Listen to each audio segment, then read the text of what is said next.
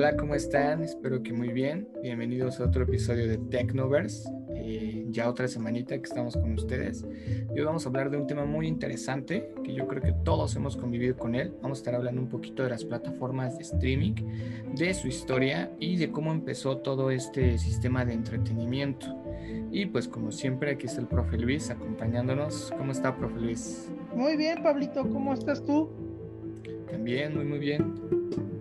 Pues aquí otro episodio más. Una disculpota, realmente este ya sé que los tenemos acostumbrados a que publicamos nuestros episodios normalmente entre viernes y sábado. El profe Pablo y yo pues tuvimos algunos deberes que atender en cuestiones laborales. Así que pues bueno, se nos complicó un poquito. Este, llegará ocasiones en que se nos presenten situaciones así y pues bueno, es también bueno para variarlo un poquito, ¿no? Como lo comentábamos, ¿no? Antes de, del blooper que tuvimos por ahí, para que cierren bien su, su semanita, ¿no? Y le empiecen también muy bien. Sí, no, hombre, tuvimos un pequeño errorcito por ahí, pero bueno, se solucionan los errores, es lo importante. Se hace del rogar, ¿eh? El episodio del streaming se está haciendo del rogar. Exactamente. Pues bueno, Pablito, pues bueno, comienza por favor, cuéntanos, este, ponos un poquito en contexto de, del tema de hoy. Ok, pues vamos a ver, el tema de streaming o el concepto, fíjese que hay muchas personas que no lo dominan tan bien. Eh, a lo mejor si tú les dices qué plataforma de streaming tienes, puede que no, no, les quede la pregunta muy clara, pero si tú le dices Prime Video o Amazon que te gusta más, ah, ya se como que se ubican un poquito mejor, ¿no? Streaming son todas estas plataformas, como los ejemplos que pusimos, de Prime Video, de Spotify, de de Netflix que nos permiten visualizar contenidos por medio de tu Smart TV, de tu celular, de consolas, pero en pocas palabras el lugar donde hoy todos vemos películas y escuchamos música. Exactamente. Bueno, y Pablito, pues, hablas un poquito de esos inicios. Ok, pues a ver, el tema del entretenimiento yo creo que para todos es fundamental, desde los inicios ya sea un buen cassette, eh, música o un buen cassette de video o algo así, pues siempre fue necesario, ¿no? Como para entretenerse un poquito, pero en sus inicios no siempre fueron baratos, no era tan accesible como hoy en día encontrar a lo mejor una película o una canción. Entonces era muy caro el hecho de que tú tuvieras que conseguir eh, un video o alguna película original antes de que pues todo este tema de las películas piratas y, y todo lo que sabemos, era necesario comprar un original y una muy buena opción y una buena alternativa para esto eran eh, las rentas de películas, las rentas de películas, de cassettes, porque eh, te permitían ver todo lo que tú quisieras a un precio más bajo, caro si lo comparamos como hoy en día, pero barato en su momento. Por ahí nace Blockbuster y todo esto. ¿Usted le tocó, profe, todo el tema de Blockbuster? Sí, sí, sí, de hecho, sí. Este, me tocó la época del videocentro, la época de Blockbuster, pero para los que para los que a lo mejor no lo hayan conocido, que dudo mucho que lo hayan conocido nuestros oyentes, a lo mejor algunos sí, o algunos negarán por cuestión de conveniencia en cuestión de edades, pero este, en efecto, este, era ir a rentar tu película, o sea, y era ir los fines de semana normalmente, te cobraban entre 50, 70 pesos por una renta, este, tenía siete días, si no más me equivoco, si no me falla la memoria, tenía siete días para poderlo entregar. Si te pasabas uno o dos días, bueno, este, te cobran un recargo similar a casi a lo de la renta. Este, realmente fue muy novedoso en su momento, puesto que las películas originales eran caras. O sea, tú querías comprar una película original y estaba arriba de los 300, 400 pesos. O sea, no era tan accesible. O sea, tú por ejemplo decías, bueno, me voy a comprar una película, pero no vas a comprar una película cada ocho días. ¿No? Ahora, si también este, tomamos en cuenta que, que, en esos establecimientos como lo que era un videocentro, lo que era un blockbuster, pues podías este, encontrar tal vez lo, lo más novedoso, lo más novedoso que había, y vamos hasta de las golosinas, ¿no? Porque era según o la intención, me quiero imaginar, era meterte en ese ambiente mágico, ¿no? Como que te querían vender esa fantasía de del entretenimiento, ¿no? De que yo puedo ver mis películas este, cada vez que yo quiera rentarla, puedo ver la película, este, este, en este caso, pues puedo rentar varias películas y no hay problema, ¿no? Y también para acompañar mi película, pues puedo este, comprar dulces, ¿no? Dulces que no había aquí en México normalmente. Y que también eran dulces baratos. Y tú como niño, pues bueno, me acuerdo que lo más barato que llegaban a vender eran dulces de 35, 40 pesos. Como niño, pues no es este tan así, ¿no? ¿Tú, tú, a sí te tocó, Pablito? Sí, sí, sí me tocó, pero te vendían la experiencia, ¿no? Yo creo que ya es parte de eso de... Era como la magia, como que entrabas, este... Parece como ir al cine, pero traía como de ahí su, experiencia, su magia, ir a un blockbuster o uno de estos lugares, como usted dice, ¿no? Desde los dulces, desde los promocionales, desde, no a lo mejor hoy vemos el anuncio de tal película, sale en Disney Plus gratis, ¿no? Bueno, y ahí te ponían el estreno de tal película que está en el cine, pronto aquí, algo así, ¿no? Y sí, me tocó, este, me tocó el tema de los videojuegos, porque también tenían un concepto similar de que tú cambiabas videojuegos, los vendías, los malbaratabas y te comprabas uno de ahí, o los podías rentar, ¿no? Y un rayoncito o algo así también te lo cobraban, eh, al igual que el recargo, ¿no? Pero sí, sí me tocó, pero ya lo, lo, último, o sea, yo tengo recuerdos de ir a un blockbuster, no rentar películas, rentar videojuegos, pero ir a un blockbuster, ¿qué será? A lo mejor cuando yo tenía unos 10 años todavía estaban. Pero este sí, sí me tocó ir a varios. Y me tocó ver, este, fíjese, cassettes que tenían familiares míos ahí guardados en las películas, ya sabe, el cajón de películas, con la etiqueta de blockbusters, cassette que nunca se devolvieron. pues es que salía luego más caro devolverlo, o sea, de eso yo creo que mucha gente se ha de acordar. Y sí es cierto, ya conocías, chin, ya se me pasó una semana, ¿no? Híjole, y, a lo mejor el recargo te salía como la película, pues mejor este pues mejor ya, ya lo dejabas, ¿no? Bueno, no, no, no apoyamos ese tipo de cuestiones, pero pues en ese pero eran cosas que pasaban. Sí, o sea, y muchas veces realmente no era porque, porque quisieras, muchas veces te olvidaba, o sea, al final del día era así complicado, ¿no? O sea, como que si trabajabas, estudiabas y todo eso, llevar todo este, esa cuestión de tiempos, bueno, sí es así de, de complejo, ¿no? Oiga, prof, y si yo le contara que en vez de que usted está bien, no devuelve su película y se ahorra unos 300, 400 pesos, pero que después de que le cobren eso usted le quiera vender a Blockbuster una compañía en 50 millones, ¿qué pensaría? Pues bueno, en este caso, si estamos hablando o si estoy pensando de la compañía que vamos a hablar ahorita, pues Blockbuster cometió uno de los mayores errores financieros de la historia. Y yo creo que es el error que lo condenó a la bancarrota. Sí, exactamente. ¿Qué es hecho la historia o qué? A ver, a ver, vamos a echarnos un poquito, ¿no? Estamos hablando en este caso de Netflix. ¿Quién no ha escuchado en estos días de Netflix? ¿Quién no ha visto una serie en Netflix? ¿Quién no este, disfruta de repente, a lo mejor ve una película un viernes por la noche? Netflix este, cambió la manera que vemos las cosas. O sea, realmente la manera de difundir contenido cambió totalmente con la llegada de esta plataforma. Pero esta plataforma, para los que no conozcan un poquito de su historia, en este caso, no empezó como una plataforma de streaming. Y empezó algo curioso con esto. Pues bueno, en este caso, Reed Hastings, que es el creador de Netflix, pues ¿qué pasó? Él rentó una película en Blockbuster. De hecho, la película que, que él rentó fue la de Apolo 13. ¿Qué pasó? Se le olvidó regresar la película. Y ya cuando se dio cuenta, pues la llevó. Y le cobraron 40 dólares de penalización. ¿Por qué? Por el retraso. ¿No? Eh, a raíz de esta situación, pues a él ya no le agradó las cosas.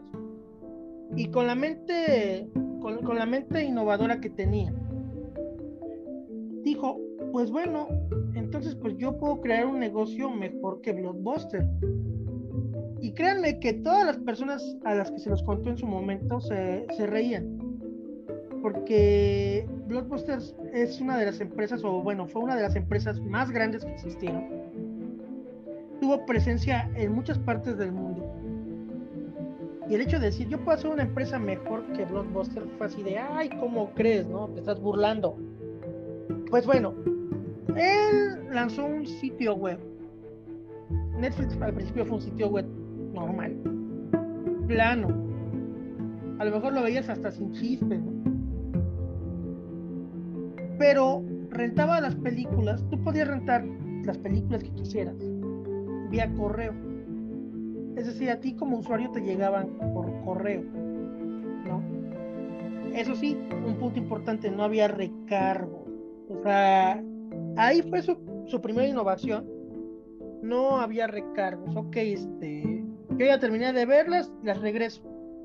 Pero aquí no hay un tiempo límite, es decir, aquí no había un tiempo de que, ah, bueno, este, como ya pasaron siete días, te voy a cobrar tanto. No, aquí no había eso.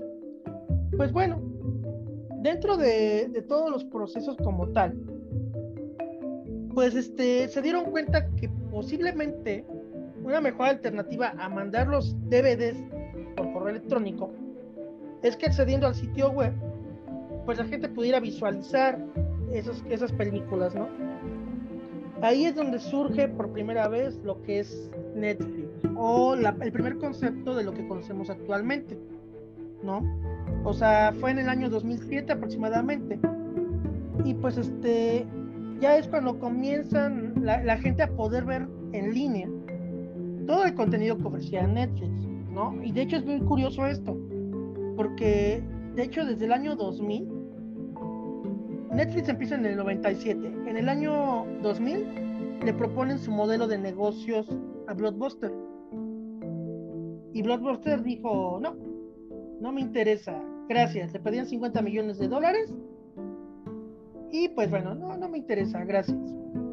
¿Y qué pasa? Que 10 años después, Blockbuster se declara en quiebra. Es curioso, es curioso cómo, este, como siempre pasa, ¿no? Los grandes este, nombres en tecnología, en difusión de contenido, en, en cuestión de innovación, siempre ven al más pequeño como algo insignificante, pero si algo nos enseñó la historia de la tecnología como tal, es que pues realmente nunca hay que ver de menos al más pequeño, porque siempre termina tirando al más grande, ¿no? ¿Tú qué opinas, Pablito? Sí, sí, sí, exactamente. Yo creo que dos de las cosas que, que arruinaron a Blockbuster 3 la primera pues fue esa oferta, ¿no? Que no aceptó de, Netflix. Yo creo que se van a arrepentir de eso toda su vida. Pero este, la segunda fue el, modelo, el modelo de negocios que se quisieron plantear. ¿Por qué? Porque aquí, aparte de Netflix, de que no te cobraba, eh, pues ahora sí que el recargo, por el retraso y todo esto, el hecho de que existiera la suscripción, el hecho de que lo que tú pagabas tres películas solamente en Blockbuster. Aquí en Netflix podías ver todas las que tú quisieras por menor precio. el factor del dinero y de la suscripción, yo creo que fue lo que terminó de derrumbar a, Blockbuster. Sí, claro.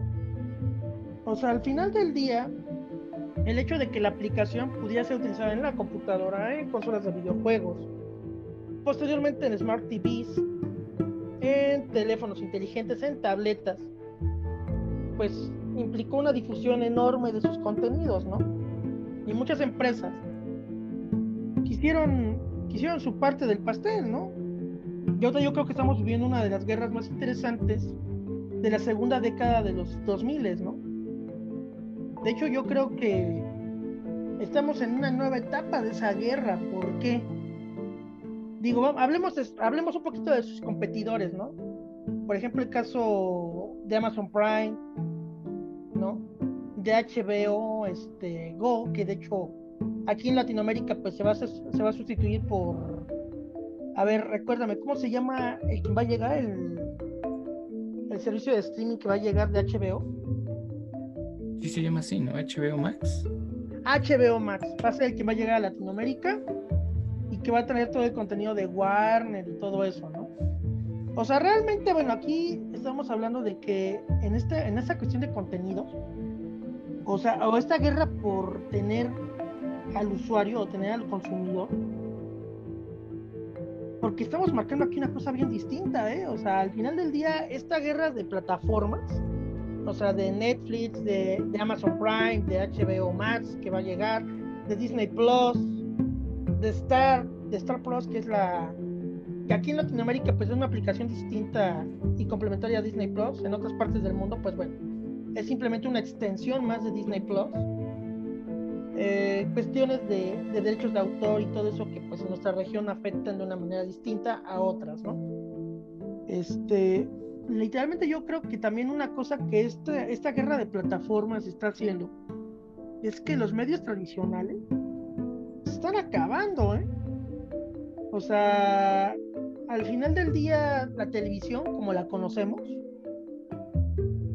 digo, al menos de que seas una persona a lo mejor muy apegada a la, cuestión de televisión porque es lo que más conoces, o por la programación que tiene, o etcétera, etcétera, etcétera, realmente yo creo que este va a, va a terminar desapareciendo. Yo en lo personal, yo, yo, yo como usuario, yo te puedo decir que yo no veo televisión, o sea, mi, mi televisión no está conectada a una señal de cable.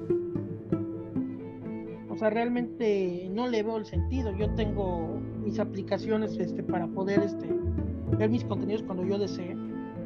Y tengo desde YouTube que lo veo cuando quiero y, los videos cortos, largos que aparezcan y de mi interés. Este, que luego hay unos videos bien raros, por ejemplo, de, de Buchones que hay por mayor no sé por qué me llegan esas, esas notificaciones, por cierto, pero hay muchísimos. Y de diferentes usuarios. No sé qué traen con, con el, pobre Fred, pero bueno, eso es un punto y aparte. Pero tengo, por ejemplo, tengo Amazon, tengo Netflix, tengo HBO, ¿no? Es más, no me da vergüenza decirlo, tengo hasta Blin, ni modo, tengo hasta Blin, no me da pena. Disney Plus, le faltó Disney Plus. También tengo Disney Plus, ¿no? Es más, y vámonos al anime, también tengo Crunchyroll, ¿no? O sea, al final del día ya no es necesario contar con un servicio de cable, o sea, es mi perspectiva, no sé. Tú, por ejemplo, ¿qué piensas en ese sentido? Pues es que yo, yo igual creo que van a terminar desapareciendo, pero no por los contenidos, porque sean confiables o no, amañadas o no, las noticias pues son necesarias, ¿no? A nadie le cae mal de repente ver noticias. Eh, el tema de los deportes, como tal, no hay ninguno que yo sepa a gran escala en plataforma de streaming, ¿sí? Claro, por ejemplo, si te gusta el fútbol americano, está el servicio de streaming de, la NFL. Y por ejemplo, te transmite los partidos y no te los transmite ah, ok, ok. Sí, sí, sí, sí, sí, pero digamos incorporado a alguna de estas plataformas que hemos hablado, ¿no? De, de Netflix, ¿en sí sí están? De hecho, por ejemplo, el caso de Amazon Prime, si hablamos de una cuestión curiosa, Amazon Prime apareció, tengo entendido que su primera aparición fue en el 2005, pero este, realmente su difusión fuerte fue a partir del 2017, 2016, 2017, si no me falla la memoria. Bueno, ¿qué, qué agregó Amazon y, y, qué tiene que ver con esto que preguntaste? Amazon este, se convirtió también en una especie de subplataforma, ¿cómo que de subplataforma? Es decir, dentro de la parte de ofrecer sus contenidos originales, sus contenidos propios, también permite que otras plataformas puedan difundir contenidos en él, lógicamente con un costo adicional. Claro está, no nada es, nada es gratis. Pero aquí, por ejemplo, lo que yo estaba viendo la otra vez en Amazon Prime es que ya tienen noticias. O sea, tú, por ejemplo, puedes ver las noticias y de hecho no te las cobran, ¿eh? De hecho, hasta canales de TV. Ajá, y no te los cobran, esos ya vienen incluidos, ¿no? O sea, eso ya te da la opción de que tú puedas consultar las noticias cuando quieras. Digo, y si hablamos de noticias como tal en tiempo real, pues YouTube ya tiene también noticias en tiempo real. O sea, hay canales de YouTube que te ofrecen las noticias en tiempo real como si fuera un noticiero. Y puedes enterarte de lo que pase, ¿no? O sea, realmente esa es una parte fundamental que está pasando. Y sí, también hay otras, hay otras empresas de cable como Megacable, es lo que estaba viendo la otra vez. Megacable lo tiene, lo tiene este, un amigo y me comentaba precisamente que, que les dan una opción, creo que es este, no me acuerdo cómo se llama, la, es una aplicación que les permite igual juntar todo, todo, todo, todo de todos los contenidos que tiene, de las plataformas que tiene contratadas, para que tú puedas buscar, por ejemplo, la serie y todo eso. Bueno, tal vez esa sea la manera, a lo mejor, en que se busque subsistir este, este tipo de empresas. Pero yo creo que aquí estas empresas cometieron el mismo error que cometió en su momento Blockbuster. Porque en vez de, mira, por ejemplo, el ejemplo más claro es Televisa, ¿no? Con el caso de Blink. Este, trató de entrar al, negocio de las plataformas este, por medio de Blink. Lógicamente, pues, vamos a ser sinceros, es este es la burla y el meme de todos, ¿no? Porque decían que era Netflix de los pobres, ¿no? Y, y pues ni tanto, porque sí cuesta, o sea, sí, sí tiene un precio más o menos, ¿no? Pero este, realmente ahí lo que yo puedo observar con, con Blink es un abandono total, ¿eh? O sea, antes Televisa te decía, ok, contratas Blink y tienes, por ejemplo, la temporada, tienes la temporada antes que, antes que nadie, ¿no? De, antes de que se pase por televisión, ¿no? ¿Por qué? Porque era una exclusiva, ¿no? Tú estás pagando un servicio, bueno, ya es una exclusiva como tal. Yo creo que Televisa no le supo mover bien. De hecho, tuvo, creo que hace poco, un, un convenio con Google. No, no, me acuerdo con qué otra empresa tuvo un convenio. Eso fue una noticia, tiene noticia como de dos, tres semanas y precisamente para poder competir contra Netflix, Amazon Prime, contra Disney Plus en la creación de contenidos, ¿no? Pero, pero sí, o sea, yo creo que en el momento que lanzó Blink, no sé si por ejemplo Blink a la mera hora vaya a desaparecer y lo vayan a sustituir con otro producto, yo creo que yo, yo en lo personal como empresa, yo es lo que haría, ¿no? Crearía un producto más reforzado, más robusto, que me diera una mayor cantidad de, de contenido, ¿no? y que pueda y que tenga contenido también exclusivo que pues pueda disfrutar en cualquier momento pero que realmente le preste atención o sea no que lo lance y lo deje a la se va si te subo las temporadas de las series y todo eso pero pues las subo casi al mismo tiempo que se, que se ponen en, la, en la televisión no ahí por ejemplo cuál es el único beneficio tal vez que no tengas comerciales tal vez si lo quieres ver de esa manera pero yo creo que ahí lo que le falló a Televisa, ¿no? O sea, no, no le supo, como que no supo entrar a esta nueva onda, a esta nueva manera de ver las cosas. Y pues bueno, ¿no? Ahí está la consecuencia, ¿no? Es que el problema, el problema de Blim y de Televisa fue que, a ver, en la competencia fuerte, ¿no? Prime Video, HBO, Netflix y todo esto si tú vas a esas plataformas, te encuentras que sea el 70% de películas casi iguales, ¿no? Ahí no hay gran diferencia. Lo importante, en muchas ocasiones, por lo que te declinas, es por los exclusivos. Pero ¿qué pasa? En el caso de Blim, sus exclusivos son programas de hace 20 años, de hace 10 años, que ya todo el mundo vio en la televisión. Son cosas que como usted dice, ¿no? Las ves en la tele todos los días y no hay nada de nuevo. Y se olvidó totalmente de la parte, digamos, la, las películas que tienes que tener por default, ¿no? Eso es lo que pasó, que él se quiso lanzar con todo su puro contenido, pero es contenido que ya está visto, repetido, repetido, repetido. Y yo creo que por ahí, esa es, ahí es la parte que ustedes en la guerra, ¿no? ¿Quién va a ganar? ¿Qué, ¿En quién te ofrece más? Ya no las películas, porque las películas eh, las encuentras muy fácilmente hoy en día en, en internet o las encuentras muy fácilmente en distintas plataformas, pero los exclusivos no los exclusivos no, y Amazon lo está llevando más allá de los exclusivos.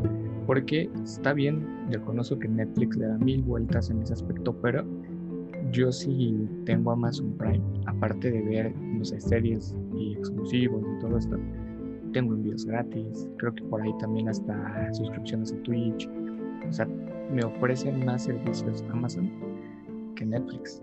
O sea, yo creo que por ahí va en lo que te ofrezcan de más y ya no tanto en las películas, porque se repiten mucho, sino en el extra que te dan.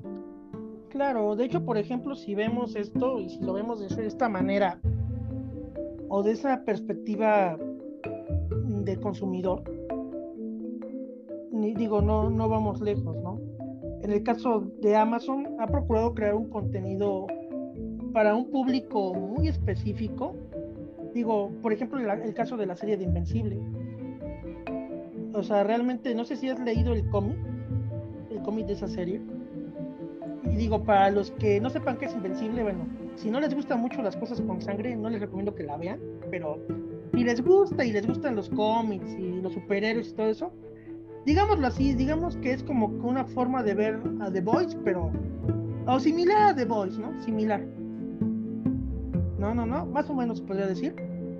Lógicamente, este, se procuró o buscó la manera de crear un contenido llamativo en toda esta onda de los superhéroes que había y todo eso. Pero para un público realmente más maduro, ¿no? O sea, no es, por ejemplo, para el niño de 7 años. Es, por ejemplo, para el, el chavo de 18, 20 años.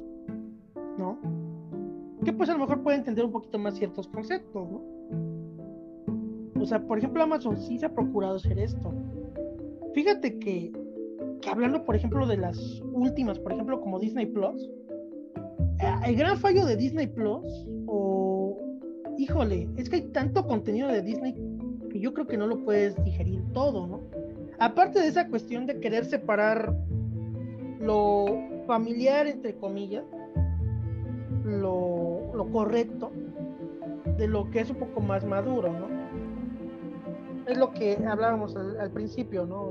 en este caso, ahí también es lo que les vaya, porque por ejemplo puedes tener contenido muy bueno en Disney Plus, el, el de Mandalorian, ¿no? Fue realmente, es una serie súper buena, que yo creo que la mayoría de la gente contrató Disney Plus por esa serie. Sí, sí, sí, lo escucho, profe Luis. ¿No? Pero este... ¿Cómo se llama? Pero tú qué piensas, Pablito? es que, es que sí le tiran a públicos totalmente distintos. ¿eh? Por ejemplo, eso de Prime Video, mm, pues es que eso de Invencible, The Voice, aparte tienen películas que, que, Netflix no tiene, como El Padrino, o si tiene, pues no se enfocan en esos, ¿no? Pero tiene Pulp Fiction, tiene este Transporting, American Psycho, El Club de la Pelea, Bastardo sin Gloria. Tienen como que títulos para gente en específico, como que más maduro, más tirándole a, al adolescente, al adulto. Y esa es gran parte de la que yo también prefiero por ahí para en video, ¿no? Incluso hasta series como The Office, que The Office igual es una serie bien... Si la estrenaran hoy en día, pues sería un shock. Yo creo que la cancelarían ahí al instante. Y ese tema de los contenidos que se están enfocando hasta en sus originales, siendo que les hace tener más relevancia. Claro, claro, claro, claro. En el caso de Disney Plus, pues, te digo, yo creo que la mayoría se, se, suscribió por The Mandalorian, ¿no? Y por todo ese, ese, ese punch de, de la nueva plataforma, ¿no? Pero, por ejemplo, Disney, híjole, ¿cómo te lo puedo decir, no? Yo, por ejemplo, me fijo más en Disney cuando quiero ver, por ejemplo, o, una serie exclusiva como por ejemplo WandaVision o, o, de, o de Falcon and the Winter Soldier este, que son como que más llamativas y semanales, pero tampoco soy así de meterme a ver todos los días una película de Disney o este o los programas que tienen, ¿no? De hecho, por eso fue esa cuestión de, que vamos a tener que tener otra aplicación llamada Star, Star Plus, que va a tener todo el contenido de Fox, ¿no? Incluyendo los Simpsons. Pero este es así como que, híjole. y yo creo que eso te termina, se termina como que concluyendo en una parte de que tenemos a lo mejor tanto que ya no sabes ni para dónde, ¿no? O sea, para, dónde quieres verlo, ¿no? No sé si te pasa a ti, es porque de repente tienes tantas opciones que dices a la mara, ya no termino viendo nada tampoco. Ya es lo merecido, ¿no? Sí, sí, sí, luego pasa eso, pero híjole, es que está complicado, ¿eh? Este, de que va a venir a reemplazar a los medios tradicionales, lo va a venir a hacer. Incluso no sé si vio todo este show que se aventaron de la Superliga Europea de fútbol, que iban a juntar así a los 20 equipos de, de fútbol más grandes, iban a sacar a todos los demás, iban a salir como de juego e iban a montar su plataforma de streaming. O sea, ya no lo iban a televisar, iba a ser por plataforma de streaming. O sea, yo creo que todo va encaminado por ahí y algo, algo que estaría súper cool sería que la televisión se transformara en plataforma de streaming, o sea, que solamente se acoplaran a ella. O sea, como lo que trató de hacer Televisa, de Blim y todo esto, pero que hubiera la forma en la que las productoras de televisión, pues al final se transformaran en productoras de contenido y que ese contenido lo vendieran a plataformas. Yo creo que eso jalaría y les dejaría mucho más dinero que a lo mejor lo que están cobrando ahorita por, por televisión. No sé, digo, se mueven números exorbitantes, ¿no? Pero lo caminado, lo que se está viendo, es que tarde o temprano ese juego va a dejar de funcionar. Claro. Porque, o sea, si yo me meto ahorita a Twitch y veo toda la gente que está viendo streamers, son millones y millones y millones de reproducciones. Y si juntamos, yo creo que los que están viendo al mismo tiempo televisión, las plataformas de streaming, pues les dan mil vueltas. Claro. Eso es un hecho, ¿eh? Y la cuestión aquí es, este, pues bueno, ¿a dónde, este, a dónde nos va a llevar esto? O sea, realmente, ¿a qué punto vamos a llegar con tanto contenido que vamos a tener, ¿no? Es un hecho y es algo que ya quedamos claros de que pues, la televisión como la conocemos se va a terminar extinguiendo. Y simplemente va a ser precisamente eso, para que yo pueda ver el contenido que desee en el momento que lo desee, ¿no? Ya lo es.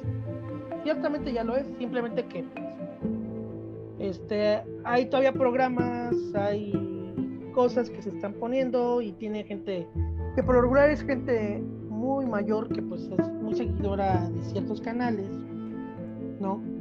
La abuelita que por ejemplo no se puede perder la novela de tal hora, por decir algo, ¿no? Pero eventualmente hasta esos usuarios van a ir migrando a esto. Al rato van a tener, vamos a tener una plataforma de puras novelas. Bueno, en Blink de hecho puedes ver puras novelas, o sea, puedes ver muchas novelas en Blink, de hecho, ¿no?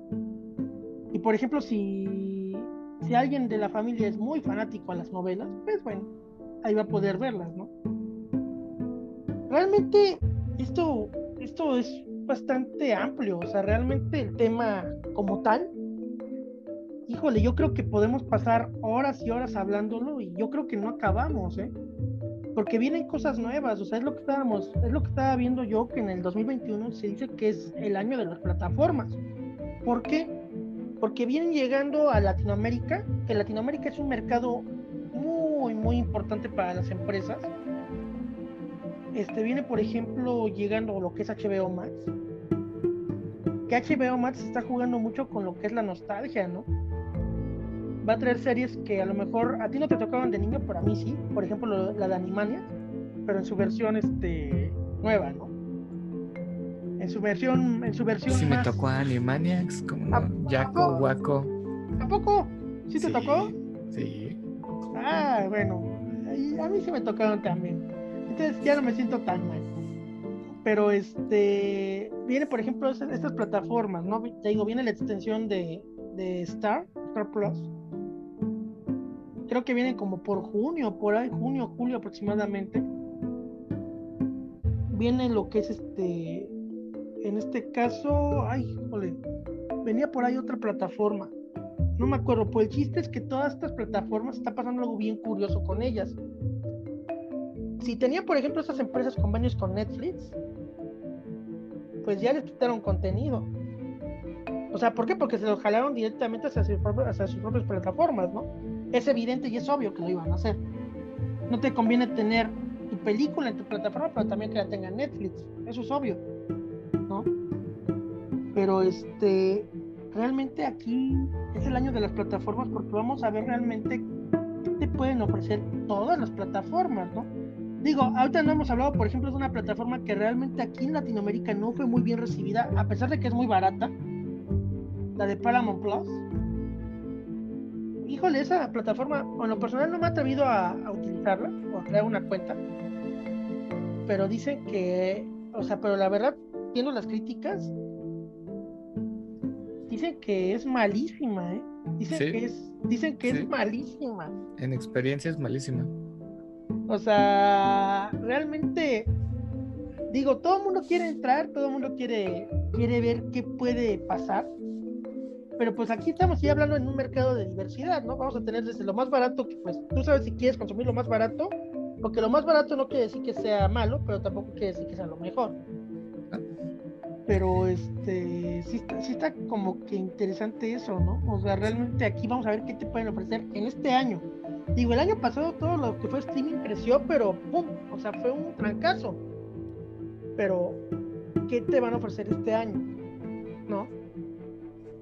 Sí, sí, es que lo más barato no siempre es lo peor, ¿eh? porque, por ejemplo, volvemos a Prime, creo que son 99 pesos, ¿no? Ya no tengo que estar batallando si en HD o en SD como Netflix.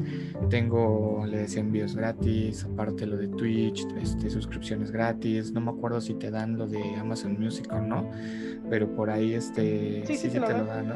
Sí, sí te lo Pero eh, le falla tal vez el tema de los exclusivos, pero ahí van. O sea, no digo que tenga malos, pero fíjese que en Netflix, aunque le quiten lo que quiten, o sea, si le quitan películas y así, yo pagaría solamente por ver los exclusivos que tiene Netflix, porque si hace la cuenta, le da mucha competencia a la plataforma que me diga, o sea, el Club de Cuervos, Orange is the New Black, eh, ¿qué otra tienen por ahí? Dark, Elite, eh, Stranger, Things. la de Luis Miguel que se está haciendo bien popular, El Chapo, The Crown, Dark. Eh, de hecho, una muy buena recomendación que yo te podría dar y que me gustó en lo personal, digo, si te gusta el tema politiquero en este caso, hay este un documental que sacaron muy muy bueno en, Netflix que se llama 1994.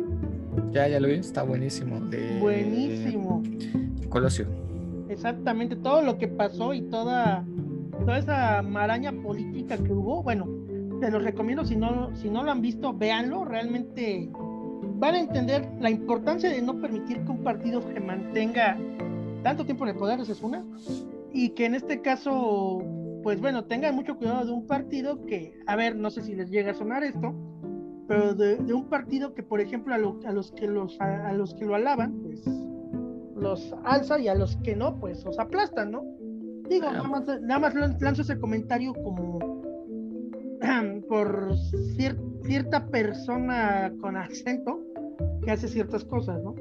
Pero bueno, no, no, digo, no digo nombres porque no vaya a ser que al rato nos terminen encarcelando, Pablito, ¿verdad? Este... quitando el trabajo. Exactamente. Exactamente. Pero bueno, ahí volviendo al tema de, los exclusivos, y tiene un buen, ¿eh? De Umbrella Academy, Better Call Saul. yo siento que ahí, ahí está la diferencia, o sea, no tanto en las películas que tengan viejitas o así, porque a Black Mirror también, o sea, no tanto en, en eso, sino en los exclusivos, porque es lo diferente, o sea, lo que no vas a encontrar en otra plataforma, solamente ahí. Yo creo que por ahí va el juego, ¿no? Pero pues ya, ya veremos qué onda. No, y de hecho, pues por ejemplo, en este caso sí le invierte bastante en Netflix, o sea, sí, sí le mete bastante dinero a sus producciones, ¿eh? O sea, no sé, aquí es una cuestión curiosa, ¿no? A lo mejor puede haber de repente una, una mala, pero hay cuatro buenas, o sea, yo creo que eso lo hacen como para balancearle, no sé qué sea, pero sí le invierten a sus producciones, o sea, sí, sí hay una inversión, ¿no? Y eso se ve reflejado en el gusto de la gente. Digo, la gente sigue consumiéndolo. En el momento no hay este mejor juez que el público. En el momento que la gente se canse de cualquiera de estas plataformas, esa plataforma va a terminar desapareciendo. Al final del día es así y posiblemente salgan otras dos, tres plataformas nuevas que vayan atrayendo a la gente. Y yo creo que aquí es donde este año se va a poder empezar a ver muchas de esas cosas porque aquí vamos a ver, por ejemplo, la experiencia que tiene Netflix, porque sinceramente fue el que lo inició, ¿no? Con el dinero, con este los, este, los contenidos que tengan, con este la capacidad de alcance, con los costos, digo, porque una cosa, y no sé si vayas a hablar de eso en tus notas, pero pues es una, una nota muy referente a los, a los costos de las plataformas no sé si lo vayas a mencionar en un momento más en tus notas. Pero ¿cómo los costos? A ver, dígame. Lo del impuesto que están proponiendo. Ah, sí, sí, sí, sí, sí. Ah, bueno, antes ahorita nos vas a explicar un poquito más al respecto para que sepamos esa parte.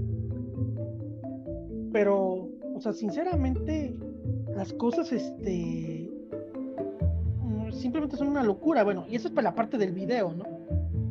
Ahora vamos a vámonos a la parte del audio, la parte de la música, ¿no? Que yo creo que también es un factor muy importante y muy determinante y yo creo que ya se ha quedado bien claro que, que realmente la música o la industria musical ya no es como era antes, ¿no?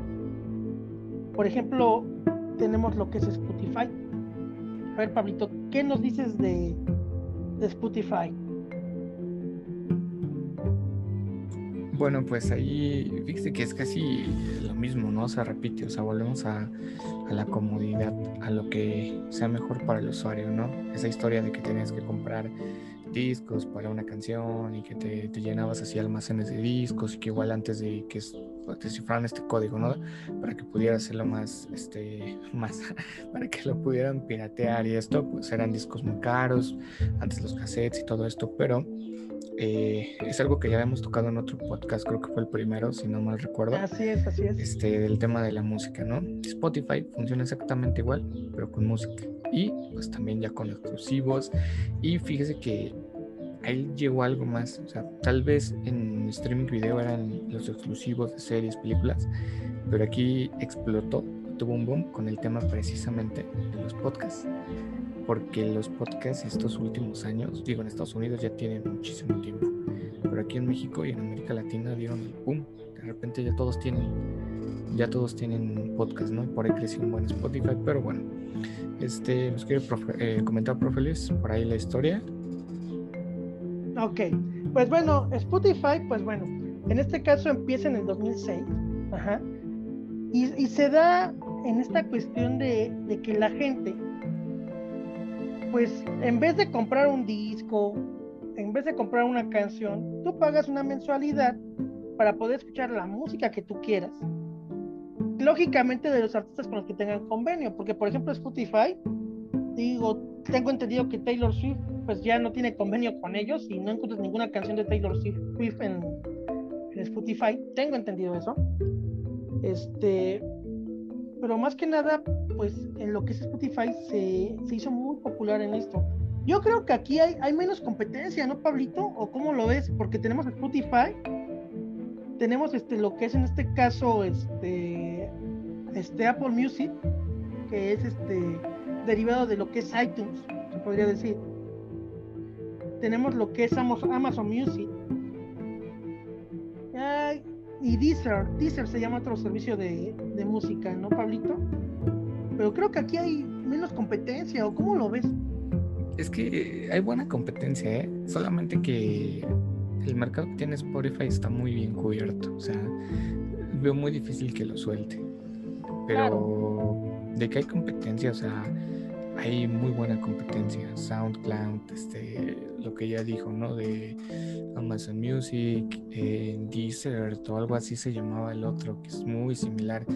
Y por ahí, lo único que yo en lo personal sí veo que le puede dar batalla es Amazon, Amazon, YouTube Music. Ah, YouTube Music, sí, cierto. Ese está buenísimo porque tengo entendido, ver, corrígeme, pero creo que cuando tú contratas este, el servicio de paga de YouTube, te dan YouTube Music, ¿no? Sí, sí, sí. Entonces, eso de que pues, todos los beneficios que te da YouTube así de paga son buenísimos. Yo sí los pagaría por encima tal vez de Spotify, si no es que el Spotify de universitarios te cobra 50 pesos nada más. Pero esa es la competencia que yo veo más... ¿Más dura en este aspecto? sí, sí, sí. Yo, mira, yo en lo personal lo que puedo ver, y si hablamos por ejemplo de YouTube Music, yo ya lo tuve, en su momento lo tuve como tal, este, híjole, es que aquí volvemos al mismo punto que pasó por ejemplo con las plataformas de, streaming en video, ¿no? O sea, tienes tanta diversidad. Yo, por ejemplo, este, si tengo una canción por decir algo en, y la puedo escuchar en Spotify, pues como que no le veo tanta necesidad de escucharla a lo mejor en YouTube Music, en Amazon Music ¿Por qué? Porque al final del día va a ser la misma canción, ¿no? Va a ser. Eh, aquí lo mejor, por ejemplo, algo que yo, yo he visto que hace Spotify, y no sé si lo haga otro servicio, es que, por ejemplo, he visto que, no sé si has visto que pone de repente como que videos, como que pequeños videos en la canción. O sea, pones a reproducir la canción y son, es un clip que se repite. es un clip de bucle, se va repitiendo, pero son pequeños videos, como que pequeños extractos del video de, la canción. O sea, y eso, por ejemplo, digo, YouTube Music, pues evidentemente, pues los videos los saca de, de YouTube. Y pues bueno, este, eso ya viene derivado, ¿no? Porque también puedes escuchar canciones que a lo mejor no vas a encontrar a lo mejor en Spotify, ¿no? Y eso es muy cierto, ¿no? Y tal vez podría ser a lo mejor la ventaja que podría tener en este caso YouTube Music, ¿no? Ahora, si los comparamos con los otros servicios como Apple Music, como este, Amazon Music, como Deezer, realmente, híjole, aquí yo creo que es una saturación, ¿no? De dónde lo escucho, o sea, realmente, yo la, mayoría de las personas que conozco escuchan Spotify. Muy rara, muy, muy pocas personas que conozco, muy rara vez escuchan lo que es YouTube Music. No sé si sea por una cuestión de costumbre o una cuestión así de, de comodidad. No sé cómo lo veas tú. Pues yo al contrario, ¿eh? yo conozco más con YouTube Music.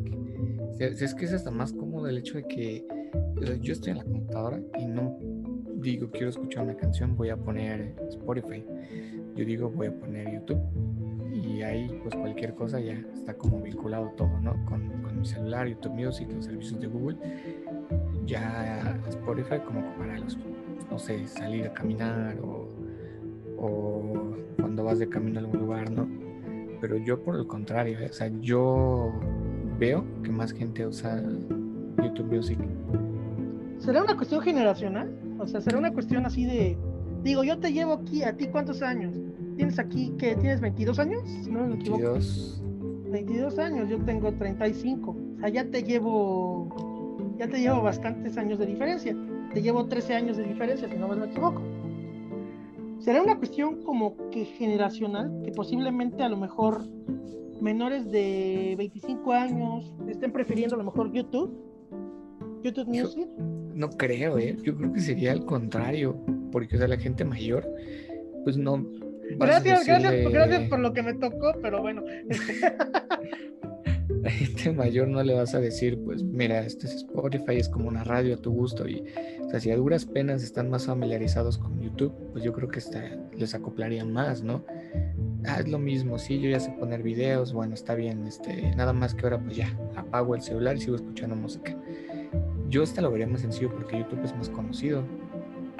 Aquí, por ejemplo, en el caso de, de Spotify, bueno, yo te voy a ser sincero, ¿eh? Yo lo empecé a utilizar, si no más me falla la memoria, porque sí, salió en, salió en, abril de 2016, se fundó en el 2006, perdón, 2006, perdón. Este, pero yo creo que llegó aquí a, México más o menos por qué año, 2013, 2014. Híjole, no me acuerdo. Sí, más o menos, ¿no? Llegó en ese tiempo aquí a, a lo que era este México. Y me acuerdo que tenías la versión gratuita, pero pues, híjole, o sea, no podías, este, no podías escuchar la música que quisieras, ¿no? O sea, realmente estaba muy limitado el servicio, la versión gratuita, lógicamente con el afán de que pues tú contrataras la versión, la versión de paga y que pudieras acceder a todas las canciones, ¿no? Este, ese era el objetivo y sigue siendo el objetivo de Spotify, ¿no? Cambia las estrategias, dan, una mejor, dan un mejor contenido a, lo que es el servicio gratuito también. Pero este, cuando yo lo empecé a utilizar, yo lo empecé a utilizar en el 2015 y, y me acuerdo que fue porque fue con alguien con quien estaba saliendo. Ajá. ¿Por qué fue esto? Y, me acuerdo, fue aproximadamente como por diciembre del 2015. No es cierto, miento, miento con todos los dientes. Fue en el 2016 que lo empecé a utilizar. Este, ya, ya tenía como un año y medio, dos años, este, Spotify circulando en lo que es México. Este, pero yo había usado la versión gratuita para poder escuchar una canción que me mandaron. Y el plano no me gustó que pues no pudiera explorar las canciones y todo eso y que tuvieras que pagar, ¿no? Y en ese momento tenía esa política de, pues bueno, ¿para qué voy a pagar si lo puedo escuchar en YouTube? ¿No? Básicamente. Tampoco había tanto comercial en YouTube en ese momento. Digo, una cosa que también llegó posteriormente, ¿no? Después de todo esto. Pero sí, sí me acuerdo que cuando salía con esta persona fue en diciembre del 2016. Este, llegué a salir un par de veces con esta persona y me decía, ay, anda, vamos a poner música. Pero pues yo traía mi música, o sea, yo la música que compraba y que descargaba y que traía en el teléfono es la que yo ponía, ¿no? Era mi música, era mi gusto, ¿no? Pero ya cuando me empiezo a decir eso, ay, vamos a poner música, vamos a hacer esto. Bueno, dije, bueno, lo voy a probar, voy a contratarlo un mes, vamos a ver qué tal. Y de ahí eh, para el Real me quedé, me quedé con Spotify, ya, ya con la versión premium pues ya fue otra onda, ¿no?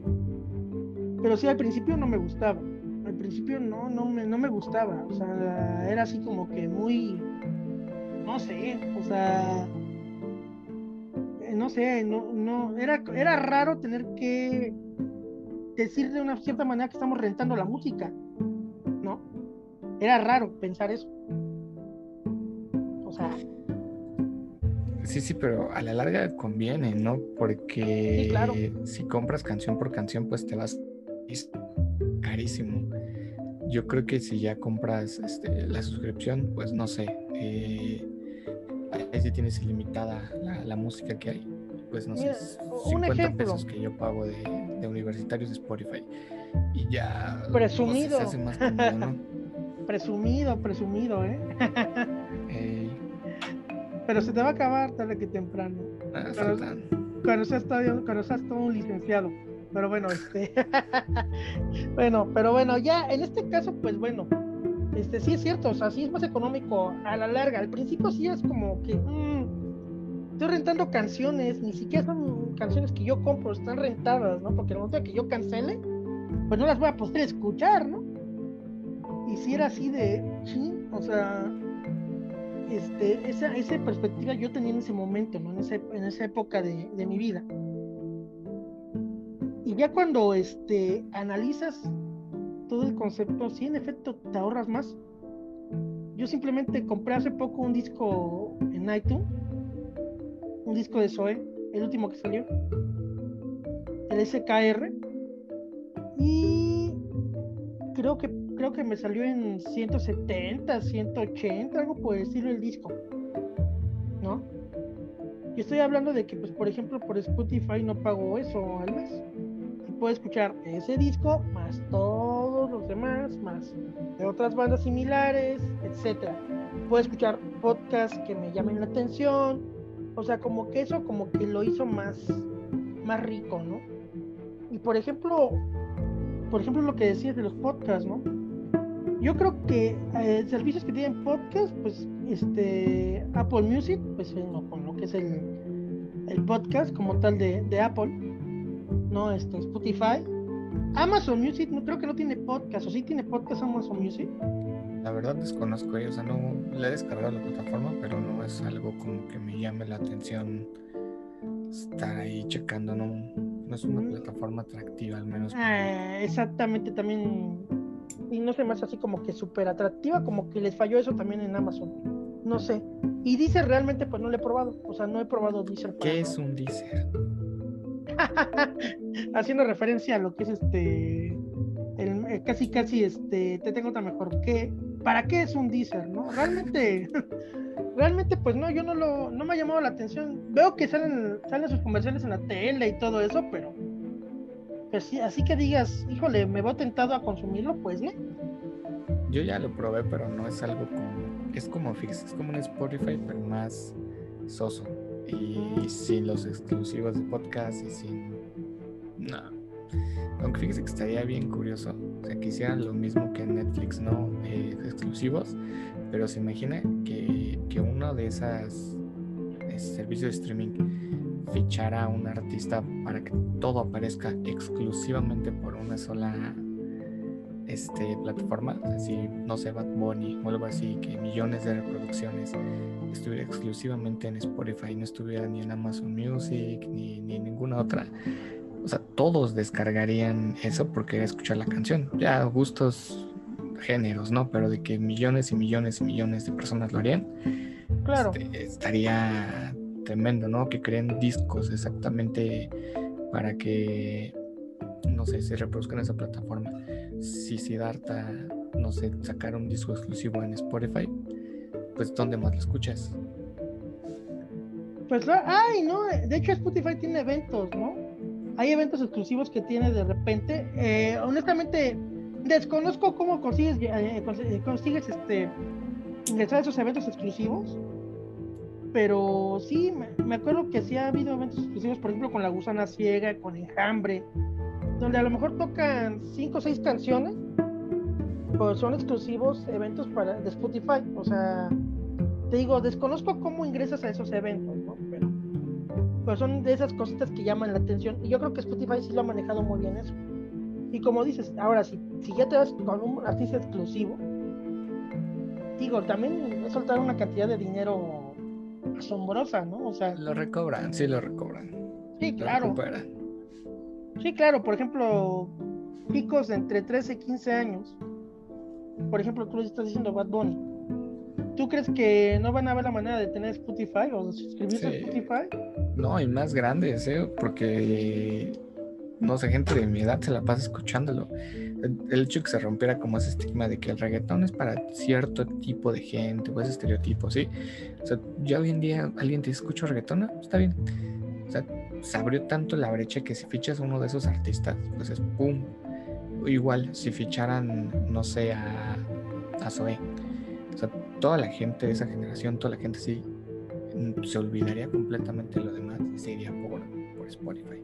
Claro, claro, claro. Es una, es una opción que pues sería atractivo verlo, ¿no? O sea, porque sí, no recuerdo que Spotify tenga artículos exclusivos, pero digo, San Google no nos puede fallar, ¿cierto? A ver. Vamos a ver. Vamos a ver qué nos dice San Google con respecto a esto. Ajá, y no, de hecho, este, no, no tiene. De hecho, salen este, otras búsquedas interesantes, pero no. No respecto a lo que queremos, ¿no? Qué caray. Este, pues ya, en este caso, mira, ya para terminar con estas partes y darte, darte pie a tus notas y ya ir concluyendo este podcast, también el streaming está llegando a los libros, a los libros digitales, a los e-books. Ahí está este, el de Kindle, ¿no? El caso de Kindle, que tú, por ejemplo, pagas una renta mensual y puedes leer cierta cantidad de libros, puedes leer los libros que tú desees, ¿no? Sí, sí, eso ah. está muy bueno.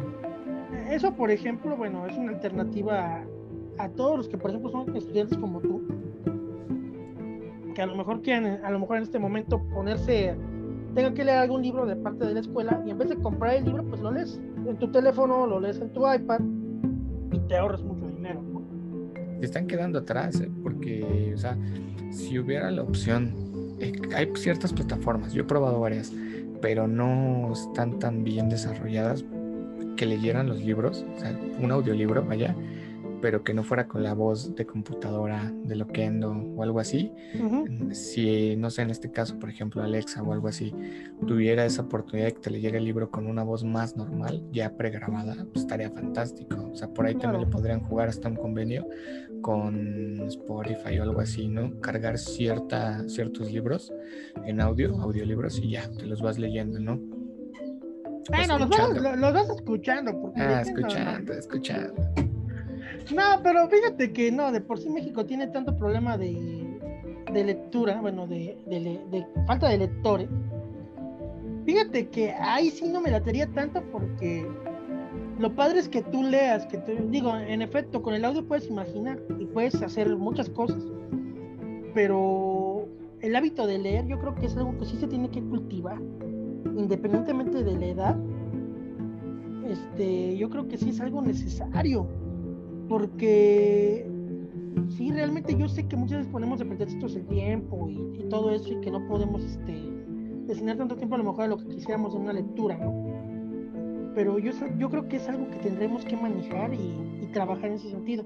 Pero sí, posiblemente a lo mejor notas de voz que puedan incorporarse en el libro, que por ejemplo te ayuden como a lo mejor a resumir ciertas cositas.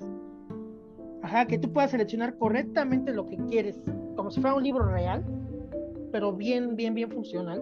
Porque realmente los libros digitales que te permiten subrayar no son luego tan buenos o tan precisos. Luego es una batalla para subrayar. Luego si tienes el pulso de maraquero, peor, ¿no? Digo, a mí me ha pasado con los libros de mis peques, ¿no? O sea, son libros digitales que según puedes escribir y leer ahí, y bueno, Luego, este, lo que, lo que tú rayaste se borra o ya se pasó a la siguiente página. ¿Por qué? Porque es un error del mismo programa. No, o sea, algo pues no se podría conseguir. Y fíjate que sí sería como que mejorar, tal vez ayudar a mejorar los hábitos de lectura, pero también la manera de obtener la información y la selección de la información de una manera más concreta. Digo, plataformas, si nos escuchan, yo creo que eso sería una buena alternativa. Háganos derechos de autor. Claro, este, aceptamos, aceptamos comisiones. Gracias. Ok, Pablito, pues bueno, vamos a tus dos notas del día. Así es, así es. Pues, a ver, la primera es acerca del streaming de video y es una nota que encontré por ahí en la revista GQ y nada más son unos números para dar pie ahorita a otra nota que vamos a estar hablando y nos dice cuáles son los suscriptores que tienen total las plataformas de streaming de febrero del 2020 a abril del 2021, o sea, todo este último año, ¿no? La lista, pues yo creo que no es sorpresa, la encabeza Netflix con 203.7 millones de suscriptores, HBO con 140 millones, Disney Plus con 100 millones de suscriptores y en menos de, de dos años creo que lleva, ¿no? rapidísimo. Apple TV, 33 millones de suscriptores y Amazon Prime Video, 200 millones de suscriptores. Ah, Ahí se va con, con Netflix, ¿eh? muy poquito le lleva Netflix, nada más 3 millones. Bueno, pero bueno, de todos estos números y millones de, de, suscriptores que tienen las plataformas, una muy buena parte seguro tienen que ser de México. Ahora, ¿qué pasa cuando algo sale a la luz tan grande y tan masivamente como fue en este último año en nuestro país? Pues bueno, vienen los impuestos, ¿no? Vienen por ahí ciertos temas de dinero y ciertos temas que pues no son nuevos en el país, en el que pues hay que actualizarse, ¿no? Por ahí sale una noticia que la ayuda la rescato de, de Milenio, pero que seguramente hay infinidad de fuentes que es una propuesta de Morena en la Cámara de Diputados para cobrar un impuesto del 7% al consumo de contenidos audiovisuales en plataformas de streaming, como pues las que ya mencionamos de Netflix, de Disney Plus y posiblemente, es lo que yo encontré, van a pagar 10 pesos extra, pero se garantizará que haya un domicilio que recibirá las quejas de usuarios y se apoyará la conectividad de comunidades afirmó la legisladora Reina Asensio. ¿Cómo ve, profe? Realmente, mira, híjole, eh, ¿cómo te lo puedo decir? Ya hubo un aumento de impuestos, o sea, de hecho ya hubo, ya hubo un impuesto que se aprobó, creo que hace un año, aproximadamente hace año y medio, y que eso implicó que, que subieran, digo, por ejemplo, en el caso de Amazon Prime, pues absorbió ese impuesto y no se vio afectado el usuario. Pero aquí volverle a poner otro impuesto, o sea, aquí en lo personal, mira, si supiéramos la política, sabemos que la política de México cómo es, y si supiéramos que realmente ese dinero va a ser usado de la manera correcta, pues bueno, no te quejas ni dices nada, bueno, es para el progreso del país, pero desgraciadamente aquí en México no es el caso. Tristemente, una cosa que tenemos aquí es una corrupción enorme, ¿no?